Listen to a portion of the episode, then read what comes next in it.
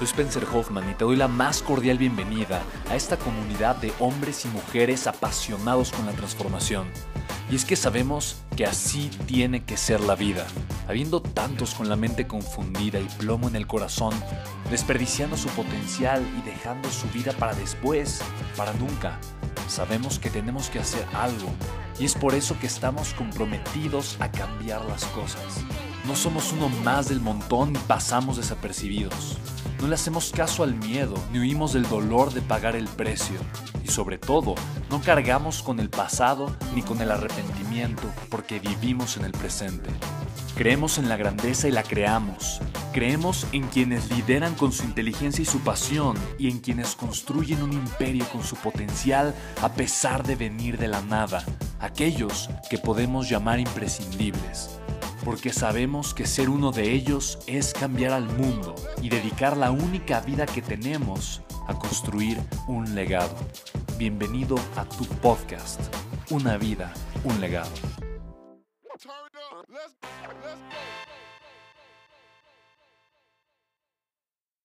Tal cual, o eres una persona que actúa por estrategia o eres súper ingenuo. Eh, hay una frase de Robert Kiyosaki Em, yo la escuché, la escuché de uno de sus asesores.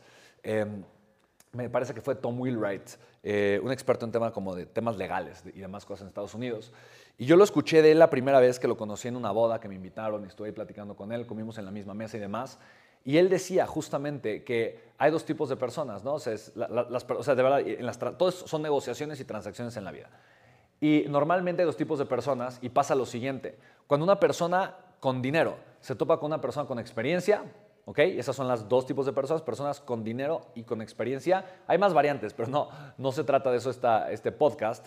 Pero, ¿qué es lo que pasa? La persona con dinero termina con la experiencia y la persona con la experiencia termina con el dinero. Eso es algo súper interesante eh, y normalmente habla de que, bueno, normalmente las personas que tienen experiencia actúan con mucha mayor estrategia que las personas que no. Entonces, tener dinero en este sentido eh, se refiere no, no a que obviamente tengas eh, eh, como tal, obviamente que seas muy exitoso, que, seas un gran empresario, pero es esta analogía de que la gente rica no tiene dinero. La gente rica tiene activos valiosos que les producen dinero.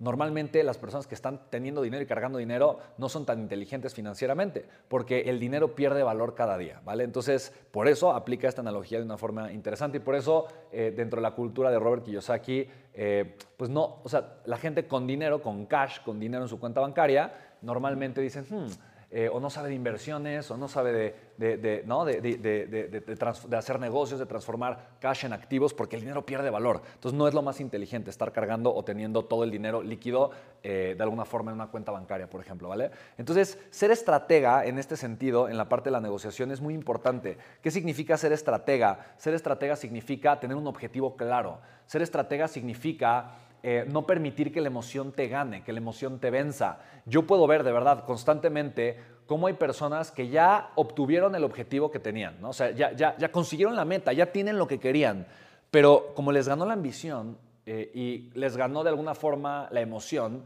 entonces ahora van a perder eso que ya habían ganado, ¿me explico? Entonces, tener un objetivo claro, si cumples con el objetivo, entonces es momento, o sea, ya, ya, ya cumpliste con la negociación. No te quieras eh, aborazar, ¿me explico? O sea, no quieras sobreaprovecharte. Si ya ganaste y estás contento, entonces tienes que aprender también a marcar un límite y a saber cuándo ganar, cuándo terminar. Esto en las inversiones sucede mucho. Hay personas que hacen inversiones de alto riesgo, ya tienen un margen de ganancia, ya tienen el margen de ganancia eh, objetivo que tenían, pero dicen, no, no, yo creo que puedo ganar un poquito más y entonces pierden. Entonces eh, eh, hay, que tener obviamente un objetivo muy claro y no permitir que la emoción te gane. ¿vale? Punto número cuatro, súper importante. Todo conflicto es gestionable, pero no siempre es negociable. Y esto me encanta, me encanta, me encanta, porque tenemos que partir que las negociaciones siempre van a tener conflictos. Siempre, siempre, siempre, siempre. ¿vale? Eh, una negociación implica que hay personas que tienen un conflicto y por eso quieren negociar. Ahora, puede ser que haya negociaciones para ganar. Oye, eh, sentémonos a negociar, de ver de qué forma podemos ganar. Pero la razón que me llevó a sentarme a tomar una negociación es que yo tenía un conflicto antes que quiero resolver, por lo cual esta negociación me conviene. ¿Sí me explico? Y aquí hay una frase que honestamente yo no, yo por ejemplo, eh, eh, la había leído antes y no, no, me hacía mucho match y el día de hoy me hace todo el match del mundo.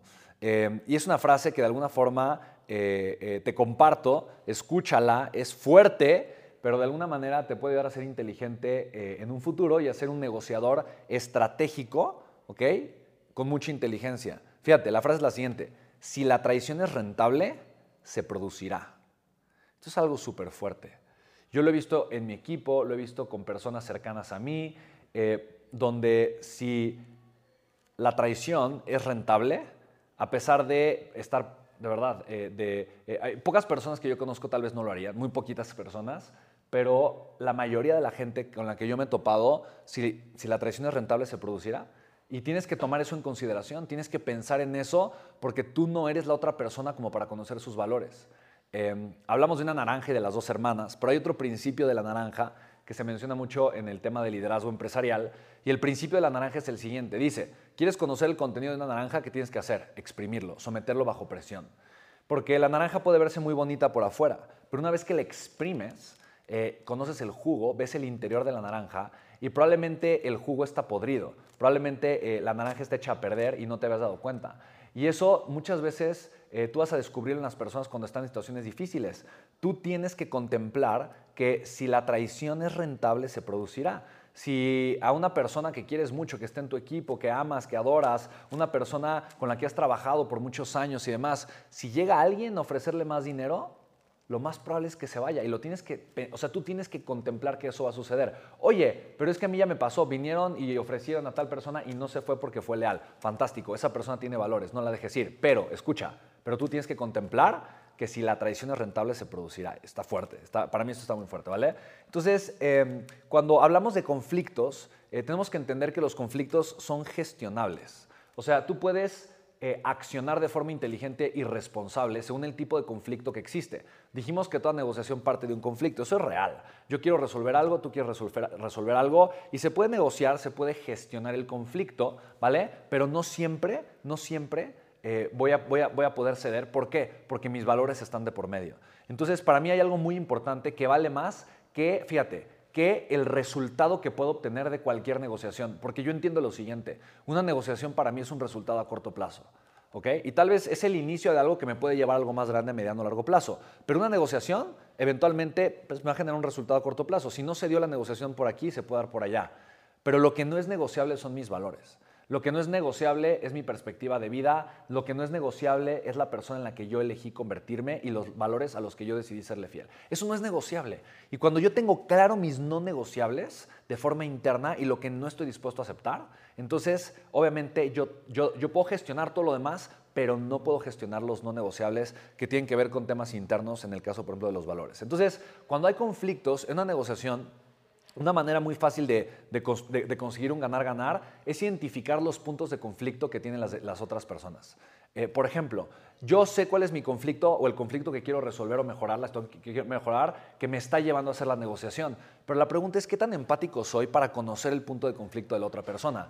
¿Qué, qué tanto sé que le afecta o no le afecta a la otra persona? ¿Qué tanto sé que la otra persona está cediendo o no está cediendo? ¿Qué tanto sé yo acerca de la situación que está pasando la otra persona y el conflicto que tiene? Y ese es exactamente lo que yo quiero aprender a gestionar, porque probablemente gestionando el conflicto de la otra persona, yo puedo gestionar el mío, ¿me explico? Y eso es algo súper interesante. Entonces, cuando te sientes a, negociar, piensa y eh, recuerda acerca de lo que te estoy compartiendo, piensa acerca de los conflictos en las negociaciones, ¿vale? Hey, hola, ¿cómo estás? Hoy estoy muy contento. Fíjate que me lo pidieron mucho, así que voy a dar unos talleres gratuitos en vivo acerca de negociaciones y ventas. Te voy a compartir información, herramientas técnicas y literalmente lo que he aprendido por más de 10 años de ser empresario en estos dos temas que obviamente son muy similares, tienen que ver y si manejas las dos cosas, negociación y ventas, obviamente vas a poder crecer como empresario o como emprendedor. Así que regístrate, es gratis.